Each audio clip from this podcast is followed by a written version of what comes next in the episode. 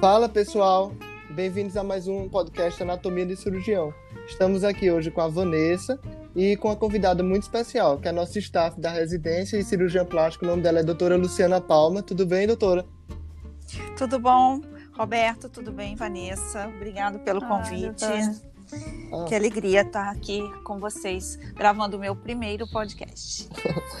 A senhora sabe que a senhora é uma fonte de inspiração para a gente. Nós aprendemos muito com a senhora, tanto do ponto de vista profissional, a senhora é muito boa tecnicamente, como as suas histórias, que a senhora tem muito a acrescentar, assim, tem uma bagagem muito grande. Não é, Vanessa? É, gente, a doutora Luciana é a nossa staff, para que eu acho que em outros lugares que não é o Rio, staff é tipo, é como, Roberto, professor? É, como o professor. Como o profe... professor na, na nossa residência. E ela é muito boa, tanto de cirurgiã como, como pessoa mesmo. Todos nós, doutora Luciana, gostamos de você. Todos ah, obrigada. muito Mas olha, você. o aprendizado, muito sinceramente, é recíproco. Porque nesse tempo em que as coisas evoluem tão rápido, né? Tá conectado com vocês, jovens, e Roberto e Ivana em especial, o pessoal ligado aí nas novas mídias você vê que eu adoro podcast. Eu estou o tempo todo assim escutando alguma coisa. Sempre que eu estou fazendo, dirigindo, fazendo alguma outra atividade, eu procuro ocupar meu tempo com coisas que acrescentem alguma coisa, né? E estar tá participando e aprendendo a fazer isso com vocês também. Não tem, não tem como avaliar o quanto que isso é importante para mim. Eu que agradeço. Que bom, doutora. Ah, legal, legal. Então, começando o nosso podcast, o nosso episódio hoje, que tem um tema, o que eu aprendi na minha carreira de cirurgiã plástica. No caso, vai ser a senhora, a nossa convidada especial, né? E, e será você que vai responder as perguntas que eu e Vanessa preparamos aqui. E vai ser algo bem, uma conversa bem descontraída, tá? É, eu queria que okay. você se apresentasse, assim, a, quem é a doutora Luciana Palma, como você virou uma cirurgiã plástica aqui no Rio de Janeiro. Uhum. Tá, então eu nasci em 1970 lá em Leopoldina, que é uma cidadezinha bem pequena de Minas Gerais. Nós, apesar de, de ser estar em Minas Gerais, nós somos mais ligados a Juiz de Fora, que é a, a cidade maior a dali, que fica 110 quilômetros, e ao Rio, que fica 220. Belo Horizonte fica um pouquinho mais longe. Então, a gente de Leopoldina sempre teve como referência de cidade grande. Primeiro Juiz de Fora, depois o Rio de Janeiro, apesar de estar em Minas Gerais. Então, desde pequena, lá nessa cidade, eu tenho duas irmãs. Minha mãe sempre falava: vocês vão estudar fora, vocês vão estudar fora. E o referencial da gente na cidade pequena, né, de pessoa é, bem sucedida, né, ali no, na minha casa, Sim. eram os médicos, né. Então, eu sempre fui muito é, ocupada, eu sempre queria estar tá fazendo alguma coisa.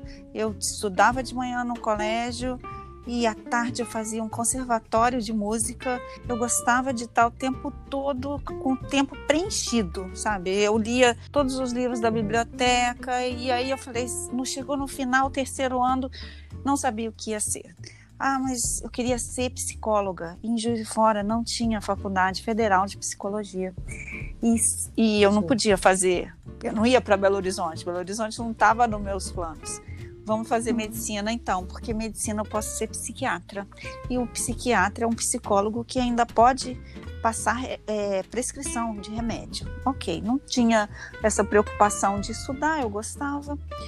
Só que, ah, e aí Chegou no terceiro ano, não tinha essa, essa unificação do acesso à informação, né? Eu estava numa desvantagem enorme, que eu estava lá naquela cidade pequena para concorrer para medicina com toda aquela gente de Juiz de Fora. E estudei achando que não ia conseguir, mas entrei na faculdade. Na faculdade com a ideia de ser psiquiatra.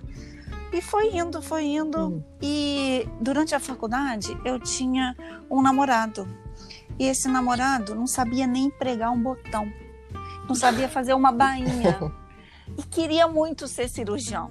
E na hora que a gente começou a ter acesso às disciplinas de cirurgia, eu falei assim: mas cirurgia envolve habilidade com a mão, sobretudo. Como, como assim uhum. assim ele quer ser cirurgião se não sabe nada? E eu sempre fui muito curiosa, né?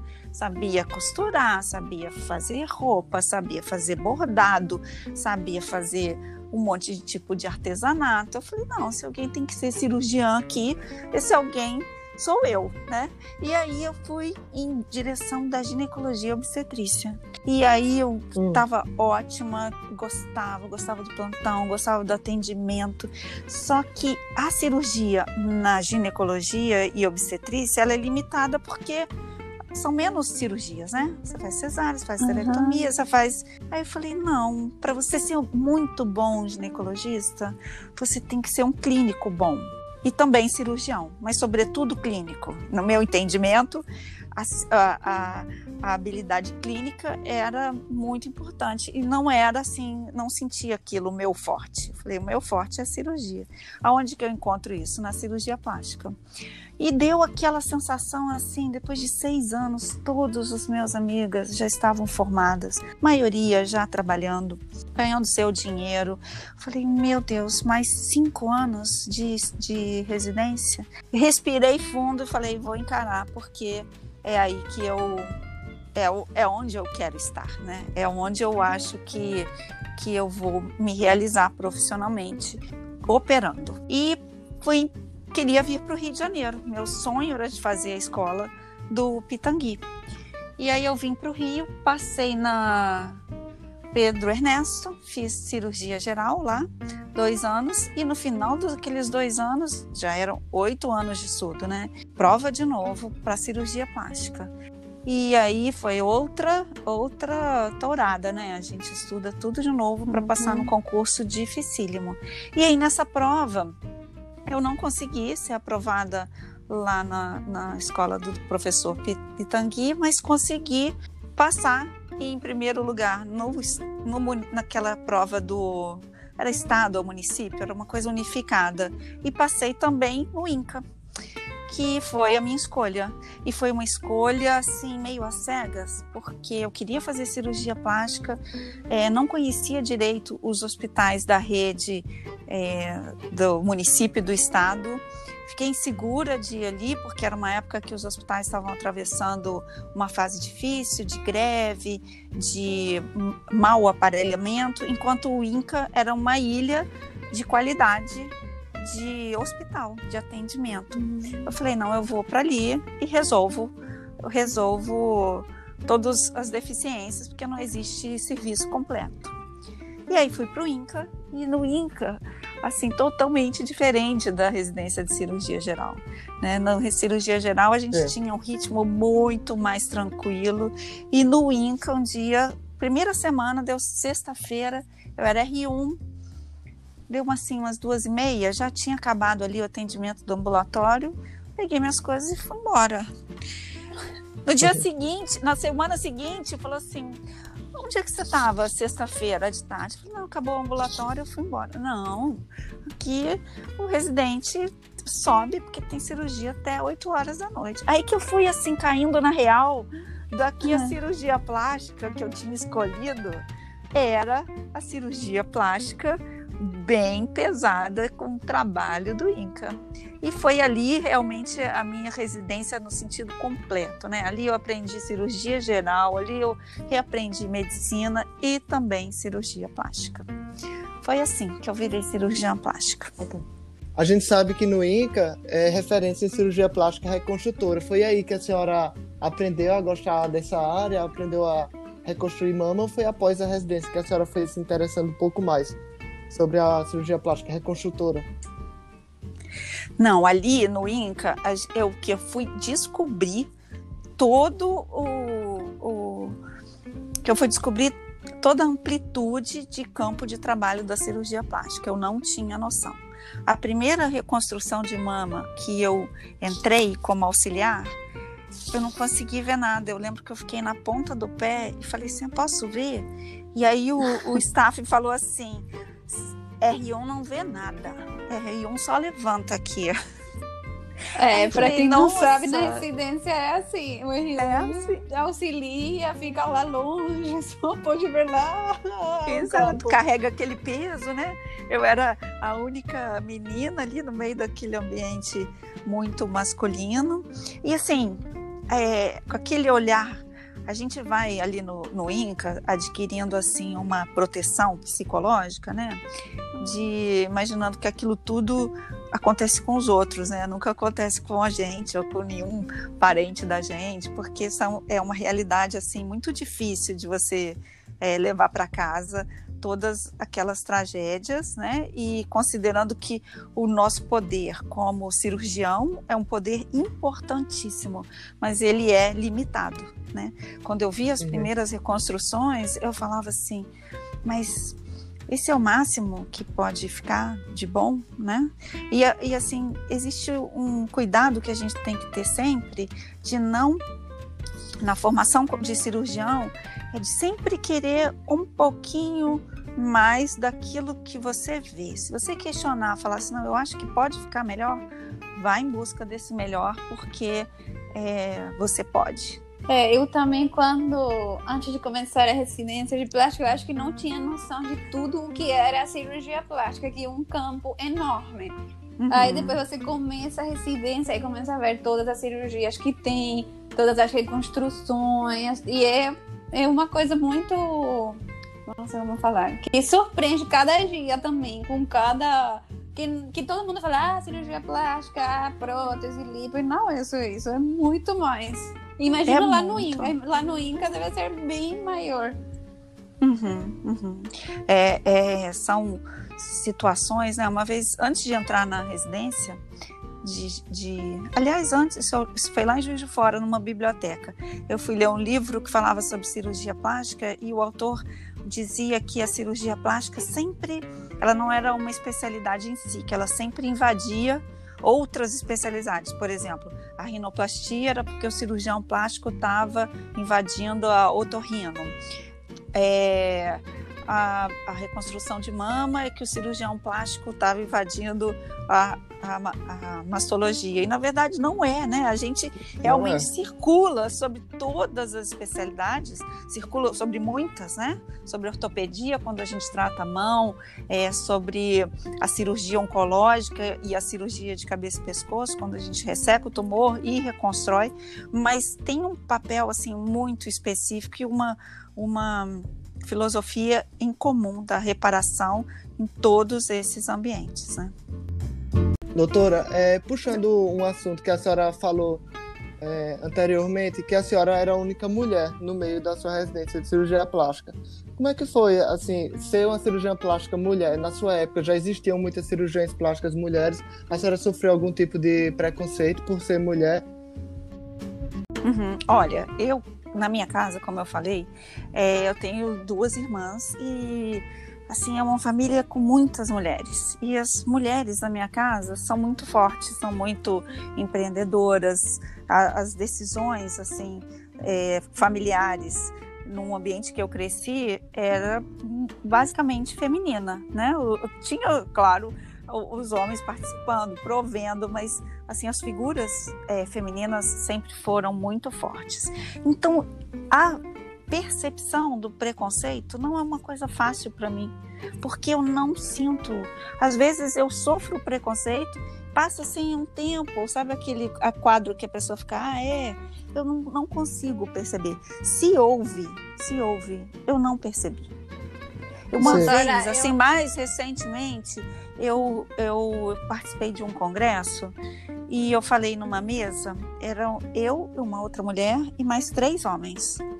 E o moderador foi preconceituoso, porque ele fez críticas ao meu trabalho e fez críticas ao trabalho da outra doutora e críticas infundadas, né? Eu não respondi por, por fiquei um pouco constrangida, ele é um professor, mas assim, na hora que passou, que eu desci dali, eu falei assim, nossa, aquilo ali foi preconceito, porque é, a minha figura não, apare não pareceu é, capaz de respondê-lo, talvez pelo fato de eu ser mulher, talvez, tá?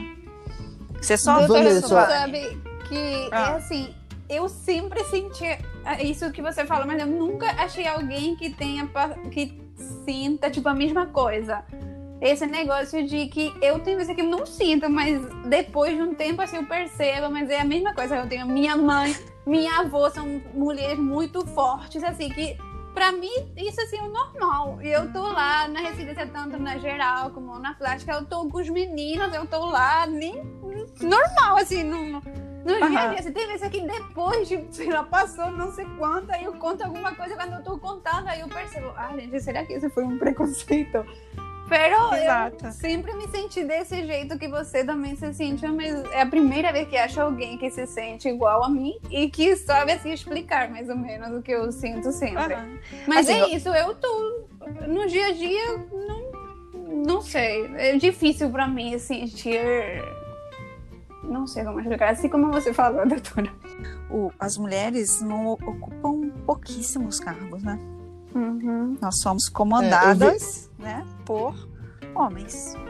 É fato. É o que é. teve de todos os regentes da cirurgia, todos os regentes de serviços da cirurgia plástica aqui do Brasil, eu acho que só tinham duas mulheres uhum. nesta uhum. reunião. Eu, isso foi, foi algo que chamou a atenção. Uhum.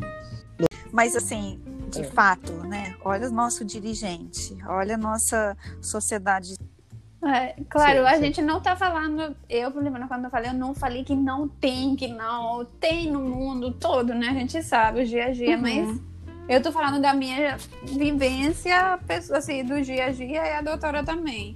Isso. E eu. É, doutora, mudando de tema agora. É, como foi no início da sua carreira, assim, quando você acabou a residência? É, já começou com consultório, começou auxiliando alguma equipe, foi como, assim, no início? Que a uhum. gente tá chegando aí, estamos com muitas perguntas, muita dúvida, a cabeça, assim, pensando o tempo todo nisso.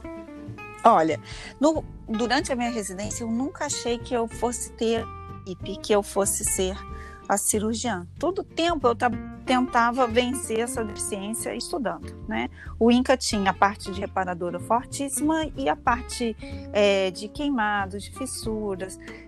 Pensando em participar de uma equipe como auxiliar de um professor.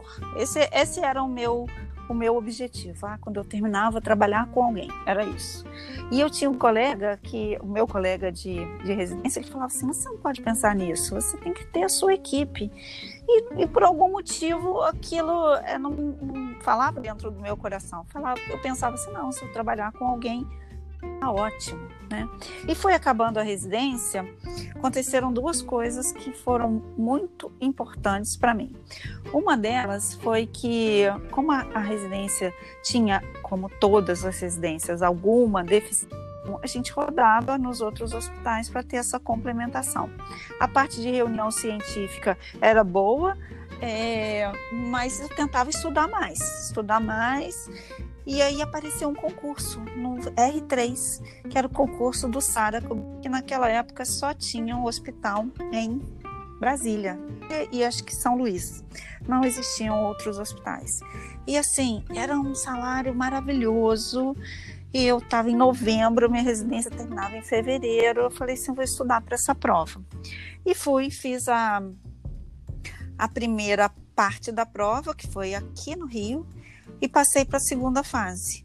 Na segunda fase, fui para Brasília, naquele hospital maravilhoso. Ele conseguia ser mais é, completo, mais moderno do que o INCA.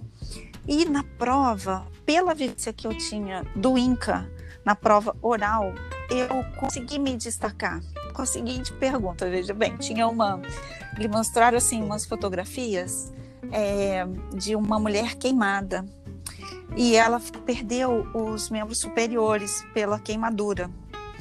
E aí mostrou assim várias fotografias com todas as etapas do tratamento dela. Isso numa numa uma reunião, né, que tinham vários candidatos.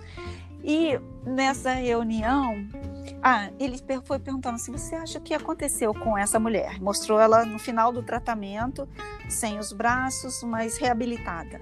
Aí um falou, não, a, a paciente é, não é, teve a vida comprometida, um desajuste social.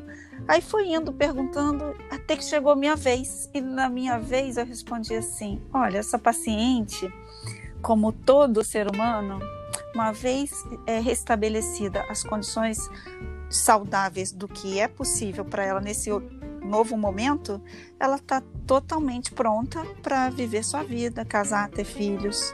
É assim, baseado na minha vivência do Inca, porque lá no Inca eu sabia dessa capacidade de adaptação. E aí eu Sim. consegui passar nesse concurso em primeiro lugar, em novembro. Eu não tinha nem terminado a residência. Então aquilo me deu assim uma segurança de que eu estava bem preparada. E com essa autoconfiança, teve a prova de título. A prova de. Ah, o que uhum. aconteceu? Te, te esperamos acabar a residência. Então eu já tinha, assim, um lugar para ir. Embora tinha algumas coisas lá no Sara que eu não gostaria, que era a dedicação exclusiva e a possibilidade de, de não ter o meu trabalho é, lá adiante, né? Eu poderia ser mandado embora a qualquer momento. Não era um concurso público com nenhum tipo de estabilidade. Né? Ainda teria que me mudar para Brasília. É. Ah, eu falei, eu não posso dar a resposta. Aí teve a prova de título. Na prova de título, eu já tinha aquele conhecimento todo da prova do, do Sara e fui bem, fui bem na prova, é, fiquei, fui aprovada e aquilo me deu um, uma, uma segurança de que eu estava bem preparada.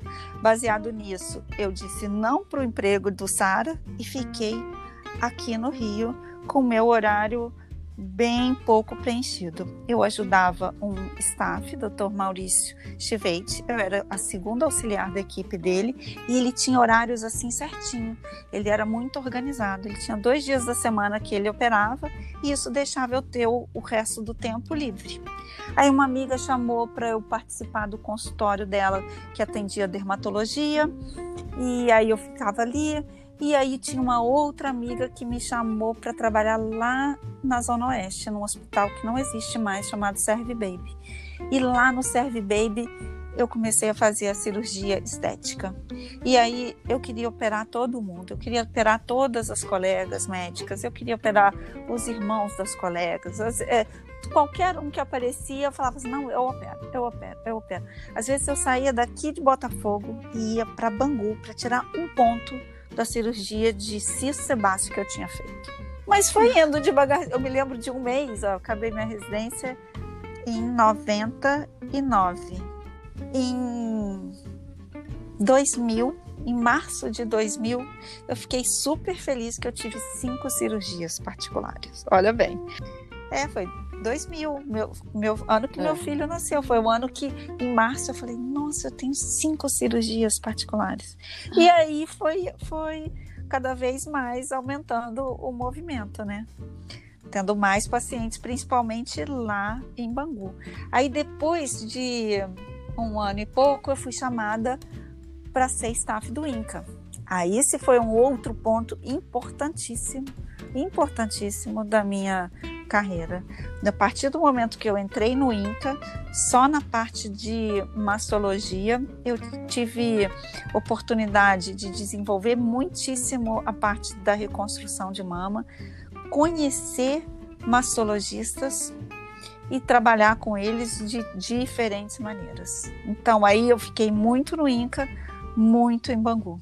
Até que eu tive meu segundo filho e foi impossível ficar no INCA porque eu tinha 40 horas lá, significaria que eu ia trabalhar todo final de semana. Então, eu já estava aprovada no concurso do Barata Ribeiro e decidi pedir demissão do INCA e ir para o Barata Ribeiro. Isso foi em 2003. Ai, que bom essa, essa eleição, doutora. pra gente, né? É, foi uma decisão difícil. É, mas isso uhum. foi, foi com muito foi com muito esforço, né? Que a senhora conseguiu chegar onde está agora. Ah, foi. Com esforço, com, olha, é, muitas, muitas horas de trabalho, assim. E não é só aquela hora ali do trabalho da cirurgia, né? É todo o, o, o depois, né? O telefone celular tocava, né? Não existia mensagem. Na hora que eu escutava o telefone sem nem ele estar tocando né? É, de, porque a gente fica ligado o tempo todo. É, hoje a senhora virou referência na mamoplastia redutora em L, né? Uma técnica que a senhora foi desenvolvendo aos poucos, já chegou a contar a história, mas eu queria que a senhora contasse um pouco como começou a fazer essa, esse tipo de cirurgia e quais são as vantagens e as limitações da técnica. Tá, então, assim, é, como eu disse no início, a gente tem que sempre tomar cuidado com a maneira que as coisas são apresentadas para gente. Então, quando a gente tudo é muito novo, aí você vê uma uhum. cirurgia e falam para você, é assim, é assim a reconstrução. Aquele primeiro choque, você pensa assim, mas isso não está muito bom, mas é isso. E aí, com o tempo, as pessoas vão te ensinando, não é assim, é assim, é assim. Se você perde aquela, aquela estranheza inicial, mas isso pode ficar melhor, certo? Você vai se acomodando naquele resultado e fazendo sempre a mesma coisa. Então, não perca a estranheza, não perca a sensação de que pode ficar melhor, porque somente com esse pensamento é que você é, tem a possibilidade de desenvolver uma maneira de que tenha coisas que te agradem mais e agradem mais ao paciente também. Então, isso aconteceu com a mama é, com uma cicatriz reduzida em L. No INCA, a gente sempre fazia a mama contralateral. Então, uma mama era reconstruída, né, o, o que dava para fazer, e a outra mama uhum. para ficar parecida com essa reconstruída. Então, não existia, existia uma liberdade maior na técnica. E aí tinha uma staff que falou assim: ah, não faz tudo igual aos outros, faz com uma cicatriz menor né? E aí eu fiquei com aquilo na cabeça. É bom fazer com uma cicatriz menor. Aquele T não era uma coisa que eu gostava. E aí um dia vendo a, a técnica do Peixoto, que está lá no, no livro, isso a cirurgia, na técnica cirúrgica não é uma coisa que se inventa, né? Você tem que fazer baseado em estudos anteriores, né? Eu adaptei e puxei uma cicatriz para lateral. E aí como eu trabalhava lá em Bangu, que fica 45 quilômetros da minha casa, e com muito trânsito, porque era a Avenida Brasil, eu tinha uma auxiliar que morava lá perto. Então ela me ajudava com a intercorrência, ela passava visita para mim, às vezes ela dava alta e me ajudava na cirurgia. E ela não é cirurgiã plástica, ela é ginecologista. E ela é, viveu um, um, um drama particular. Ela era casada com um cirurgião plástico que eu conhecia, porque ele foi meu residente de cirurgia geral, meu R+, e ela, é, ele morreu num assalto. E ela precisava de ter um trabalho e ela tinha uma criança muito pequena e eu falei, você quer me ajudar? Ela sabia ajudar porque ela ajudava o falecido marido, ela sabia as técnicas da cirurgia plástica, de sutura, de curativo, ela precisava e morava lá perto. E aí ela foi me ajudar na cirurgia. E nós operamos uma colega médica que tinha uma mama um pouco menor. E até então eu fazia uma soplastia em T. Aí tradicional. tradicional. E aí nessa paciente eu fiz em L, porque era uma mama menor. E ela era colega, eu assim quis dar uma caprichada, me senti mais à vontade para fazer uma coisa diferente nessa paciente, que era uma colega ginecologista médica. E aí essa auxiliar falou comigo assim: por que, que você fez assim nela com essa cicatriz menor? Eu falei: porque a mama dela é pequena, essa cirurgia dá um pouco mais de trabalho, às vezes eu não consigo. E ela me disse assim: não, eu sou ginecologista, eu vejo muita mama com essas cicatrizes enormes, isso não é bonito. Essa cicatriz menor fica muito melhor. Vamos fazer assim em todas. Eu te ajudo, a gente vai com paciência e a gente sabe, enquanto cirurgião, que é, a disponibilidade do auxiliar é muito importante na cirurgia. Pelo menos para mim, que gosto de um ambiente tranquilo, ter alguém te ajudando, que está com a mesma vibração, com aquela mesma energia, para que tudo dê certo, para que não tenha complicação, que a cirurgia ocorra no tempo que ela tem que ocorrer, é muito importante. E quando ela deu essa, deu essa força, entre aspas, foi como se uma cliente tivesse me falado pode ser assim? Então eu quero assim, né? É aquela aquela mudança é, é, no pensamento, não, mama é em T. Não, mama não precisa ser em T. Mama pode ser em L. E aí foi evoluindo, não sem dificuldade, é, mas a gente foi, eu fui fazendo sempre com ela mama em L e no início eu fazia as pequenas, depois passei para as médias. Hoje, acho que 99% das mamoplastias redutoras eu faço com uma cicatriz reduzida. Uhum. Então, para quem não sabe e está ouvindo, que a gente está falando de mama em T, ele é a da cicatriz que a gente está falando, que fica uma cicatriz, uma T invertida da tradicional e da que a doutora Luciana está falando, que uma cicatriz em L, fica uma, um L com a P do, do L para a lateral, seria. Então, aqui no meio fica sem cicatriz. É, a, a, paciente pode usar um decote também, né, doutora? Aí não dá para ver a cicatriz. Isso. E é uma, um resultado muito bom. Só que, como fala a doutora Luciana, a técnica é difícil. Isso, a técnica é difícil, sim. Até você aprender a corrigir, é, é assim, fazer a cirurgia não é difícil por exemplo, mesmo no, no, no ou qualquer outra cirurgia, você fez. Na hora que você terminou de fazer, tá aquilo faltando a sutura, aí você encontra um problema, você encontra uma simetria, você encontra é, um repuxado, você encontra alguma coisa que você não gosta. Aí que entra a experiência, porque o normal de uma cirurgia plástica não é ela ficar pronta assim, de cara, é você fazer a cirurgia e antes de acabar detectar todos os pontos em que ela pode ficar melhor ainda. Isso e o contrário também. Entender que apesar do seu objetivo seja ser a excelência, ser é, é, psicótico em, em detalhes, tem alguns que se você tentar consertar, você vai transformar a cirurgia numa, numa, numa é, situação muito mais difícil sem aquele resultado que você estava é, planejando antes. Então, encontrar esse equilíbrio, isso aqui a gente pode melhorar, e isso aqui a gente tem que aceitar, é, é difícil, vai um tempo assim. É, é talvez a, a, a, parte da cirurgia plástica mais difícil de ensinar.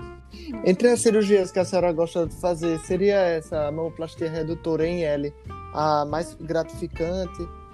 Ou existe alguma outra cirurgia que a senhora também gosta de fazer? Olha, e... eu acho assim, em termos profissionais, hoje em dia, você ter um nicho, né, é muito importante pro, pro, para você se destacar profissionalmente.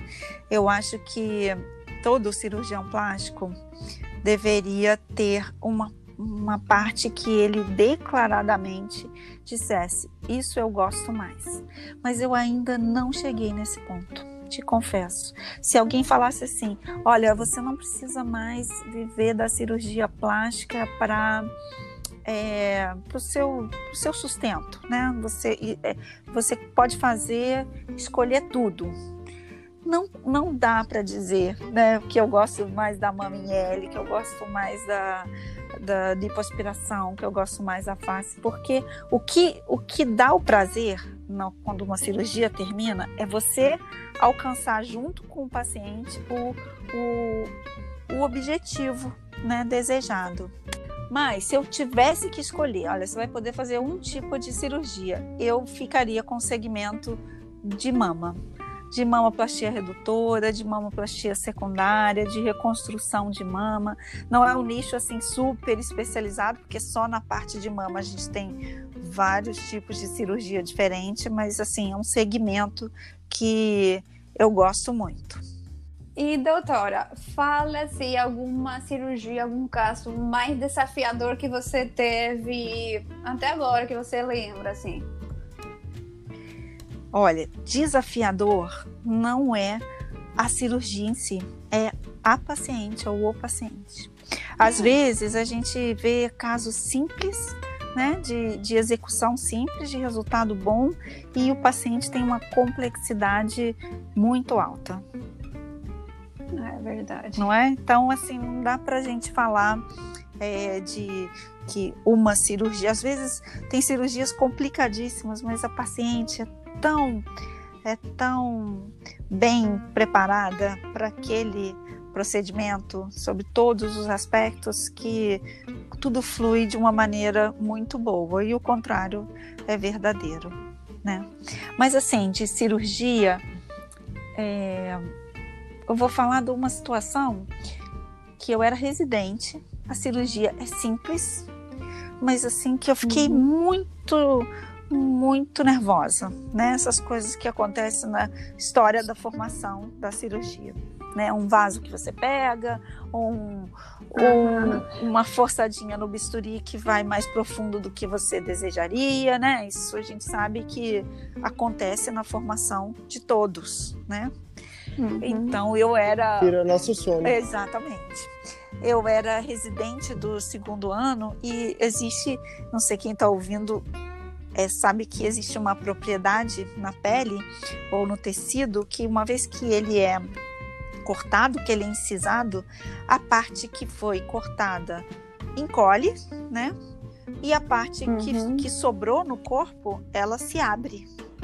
E aí a, eu, eu estava fazendo uma reconstrução de uma de da, na, na coxa de uma paciente muito jovem que tirou um melanoma. Então vamos supor tirou o tamanho de de, deixa eu ver, um, um, a tampa de, a circunferência de um copo, tá? Que foi o que tirou da cor, de pele da Sim. coxa da paciente para tirar o melanoma com margem.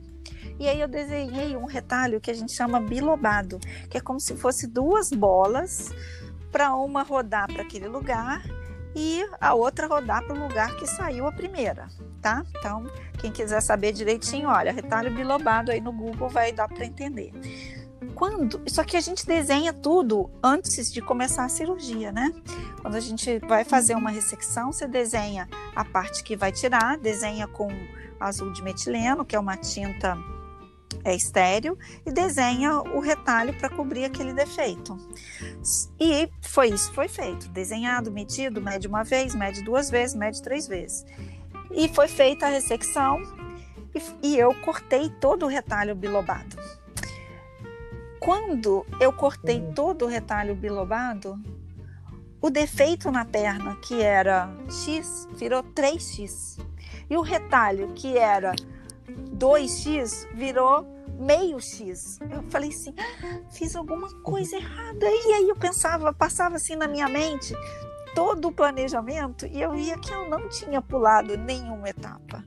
Só que aquilo assim foi tão bizarro, tantinho de pele que eu tinha para reconstruir e a, o defeito enorme que foi criado, que foi aquela sensação que, que você tem que ter de voltar atrás e pensar só assim: eu fiz tudo certo, eu fiz tudo certo, eu fiz tudo certo.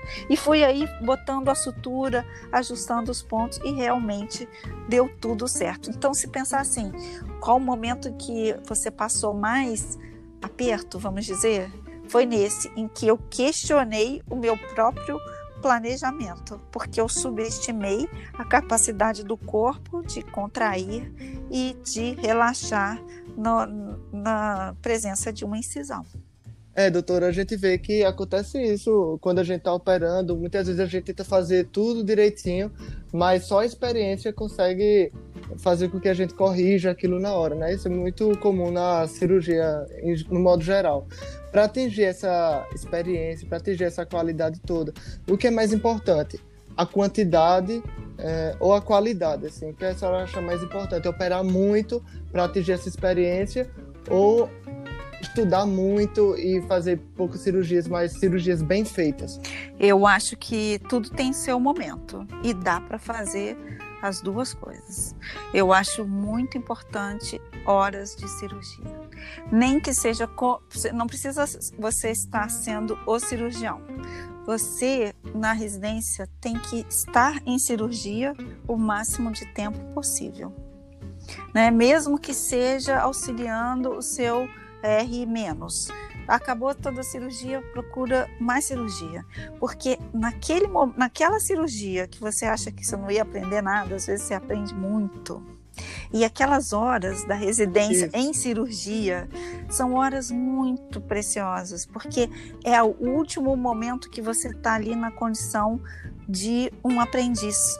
Na hora que acabar aquilo, você está numa condição profissional em que o seu nível de exigência vai te cobrar tudo aquilo que você estava é, é, lá para aprender antes. Então, é, no INCA, eu nem tive assim essa escolha, porque era um volume de cirurgia e pouca mão de obra. Eu tinha que estar em cirurgia muitas horas no dia. Mas assim, acabava aquela cirurgia, eu sempre procurava outras para fazer. Procurava outras para estar, vamos dizer assim. Outras para estar, porque de onde a gente menos espera, uma palavra, um toque, você aprende o que fazer, ou às vezes você aprende o que vale muito também, né? O que não fazer. Doutora, é, eu vou puxar saco aqui. Eu sei que eu já falei que a senhora é minha inspiração como cirurgiã plástica, mas eu acho que a gente também tem muitos outros assuntos em comuns que a gente se interessa. Uhum. Eu gosto muito dessa parte de arte. Você, eu vejo que você sempre está procurando entender algumas coisas além da. Quando eu cheguei no meu R1 da cirurgia plástica, eu olhava assim, já era cirurgião, mas olhava os meus R, já sabendo operar tudo, já sabendo explicar, e eu pensava, meu Deus, eu tenho um ano, eu vou apenas observar, não vou operar, porque o R1 de cirurgia plástica é mais uma observação do que propriamente operar, né? uhum. né? E eu ficava pensando, será que quando eu chegar no R2 eu vou saber operar aquilo tudo? Mas aí foi passando o ano, passei o ano observando, auxiliando, até instrumentando, que eu acho que faz parte também da formação de um cirurgião. Uhum. Saber instrumentar, saber os tempos cirúrgicos. E quando chegou no meu primeiro dia de R2, quando eu comecei a, a operar mesmo e comecei assim, naturalmente a explicar como é que seria feita aquela cirurgia para os meus R-, que seriam os R1 que estavam chegando, eu consegui ver que eu sabia passar tudo. Uhum. Então, foi um ano que eu só fiz observar, uhum. operei muito pouco, mesmo sendo cirurgião, mas você vê que em um ano observando você já aprende muita coisa. Né? Exato, né? e é. pelas horas, né? Você tem que estar ali no tempo. Isso é uma coisa que todos, assim, todos os staffs, todos os nossos professores, todas as pessoas falam assim para nós. Ai, tem que ter tempo de cirurgia. E no início, quando você erra um, aí você meio que ah, fica assim, ah, eu quero operar, eu quero operar. Uhum. E a mesma sensação do que o Roberto. Eu agora eu percebo quão importante, assim, numa cirurgia que eu entrei, ou com o Roberto mesmo, mas ele que operou, mas eu auxiliei, que eu entrei com R2, que eu entrei com R1 é, e aprendi assim, foi um momento que aconteceu alguma coisa e a gente aprende em, em, cada cirurgia. Depois, quando for a minha vez, quando eu estiver auxiliando outra pessoa, eu falo: ah, não, pode fazer tal, tal coisa que já aconteceu e, e foi isso. É isso mesmo. E aí você vê como é importante realmente todas as pessoas, todos os staffs, todos os professores, todos os chefes que falaram pra gente: não, tem que ter tempo de cirurgia, não importa, auxiliar, instrumentar, isso depois faz a diferença. Uhum. E é realmente isso. A gente aprende muito em campo, em é isso, ouvindo, observando uhum. e operando também, né? Operando mais, mas. Claro, é, é comparável Doutora... ao piloto, como se você fosse piloto e levando um passageiro, né? Num avião. Você tem que ter muitas é. horas de voo para você saber o que fazer numa intercorrência. E não e horas de voo não só pilotando, né? Sendo ali copiloto. E assim, a cirurgia realmente é uma viagem dupla. Qualquer coisa que é, qualquer intercorrência atinge diretamente o paciente, mas diretamente você também, né? Essa unidade na responsabilidade, ela é muito importante para a condução de, de um trabalho de excelência, né? Da cirurgia uhum. plástica propriamente dita, eu vejo que você já escuta podcast, principalmente da área de finanças, que é uma área que eu estou em busca de tentar aprender um pouco mais. Uhum. Você acha que o, o, cirurgião plástico hoje em dia ele precisa entender outras áreas além da, da própria cirurgia plástica? Você acha que é importante entender um pouco de arte, entender um, um pouco de vivência? Eu acho que uma vez eu ouvi de um staff falando assim, de uma staff que eu gosto muito, que ela falou assim: Luciana, a cirurgia plástica é só uma parte da minha vida, né?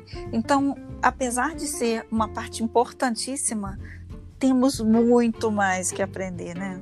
A parte da, educação financeira foi uma parte que eu demorei muito, porque eu sempre tive quem me ajudasse para fazer isso e há pouco tempo que eu tive que tomar conta mesmo das minhas coisas. Mas eu acho assim, se eu pudesse voltar atrás e estudasse isso lá antes, quando eu comecei a ter uma remuneração pelo meu trabalho, minha vida hoje seria diferente. Né? Acho importantíssimo.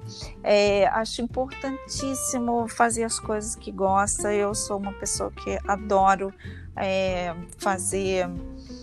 É, tá na natureza, eu gosto de fazer caminhada, eu gosto de é, cumprir desafios físicos, inclusive, né? Eu faço, eu sempre procuro estar tá aprendendo alguma coisa assim, nada a ver com a cirurgia plástica, né, com o trabalho, porque assim, indiretamente aquilo contribui para a sua criatividade na resolução de problema no seu dia a dia, no seu trabalho, inclusive na cirurgia, por mais estranho que seja. A senhora faz mosaico também no tempo livre? Faço, faço. É, uma vez me apresentaram, essa é a artista plástica que faz o mosaico aqui. Eu faço o mosaico com, com azulejo. É, procuro. Eu, eu gosto de estar tá sempre fazendo alguma coisa diferente diferente do habitual. Ocupando a mente, né? Com alguma coisa. Exato. Uhum. Tem sempre que, é. que procurar alguma coisa diferente para fazer. Atualmente, eu faço, sabe o que? Um curso de teatro. Que é uma coisa assim que não ah, tem nada a ver. As pessoas são totalmente diferentes do meu ambiente. E agora, com a quarentena, esse grupo de teatro é um grupo online, imagina. Um grupo online de teatro. O, e, Gente, teatro eu amo teatro. Eu fiz também um curso de teatro Fez? quando eu era lá no Paraguai. Fiz. Então, olha. Mas eu amo. Eu queria ser atriz e não fosse cirurgião plástico. Não, eu não quero. O curso de teatro tá ótimo para isso, que eu não quero ser atriz. Mas eu gosto de estar tá lá naquele ambiente que é totalmente diferente é, das outras pessoas que eu convivo e de mim também. Acho muito legal quando eu fiz high school no Canadá, eu matriculei também na disciplina de teatro. Uh -huh. Eu tinha até alguns vídeos no, no YouTube. Uh -huh. Fazendo alguns monólogos. Não, já apaguei, já apaguei, ninguém pode ver. Não, uma das tarefas do teatro dessa semana é estudar os movimentos é, que uma barata faz quando está morrendo. Consegue imaginar isso no encaixe de uma vida de uma adulta, né, com filhos, é. com 25 anos de profissão que não faz, que é toda toda assim certinha, toda dentro da caixinha. A gente não pode se se ficar fechado, não. Temos que ter a mente aberta para fazer outras coisas. É, já estudou os movimentos da barata?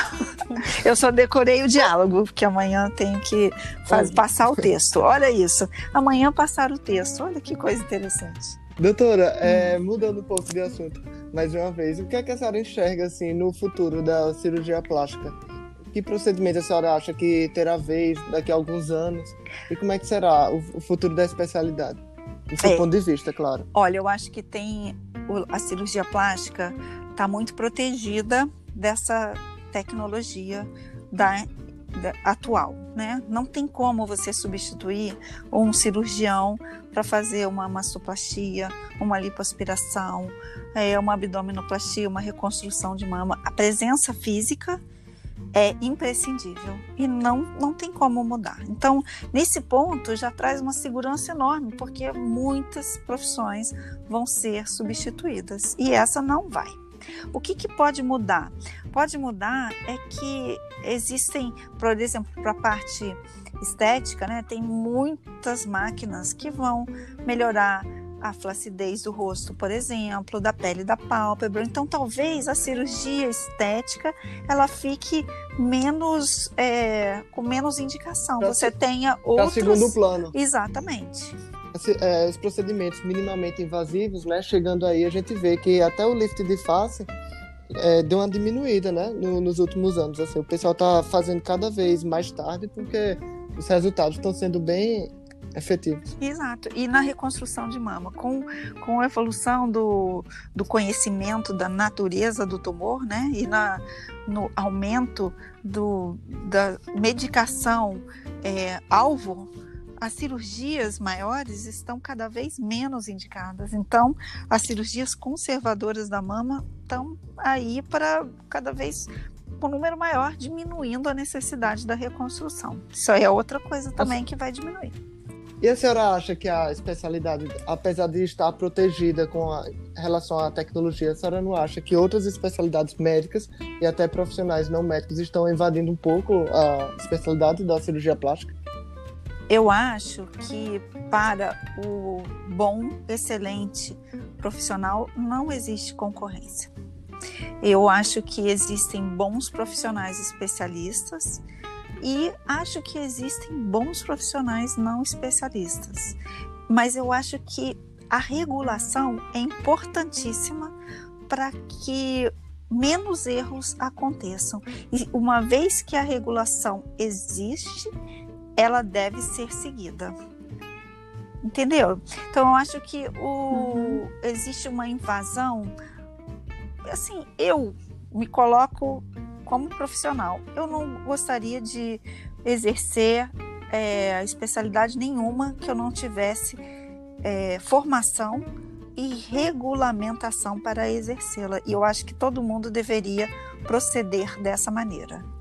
Mas quanto a é, dizer da qualidade do trabalho do outro, eu devo reconhecer que tem profissionais não especialistas que fazem um bom trabalho. Eu não gosto de generalizar.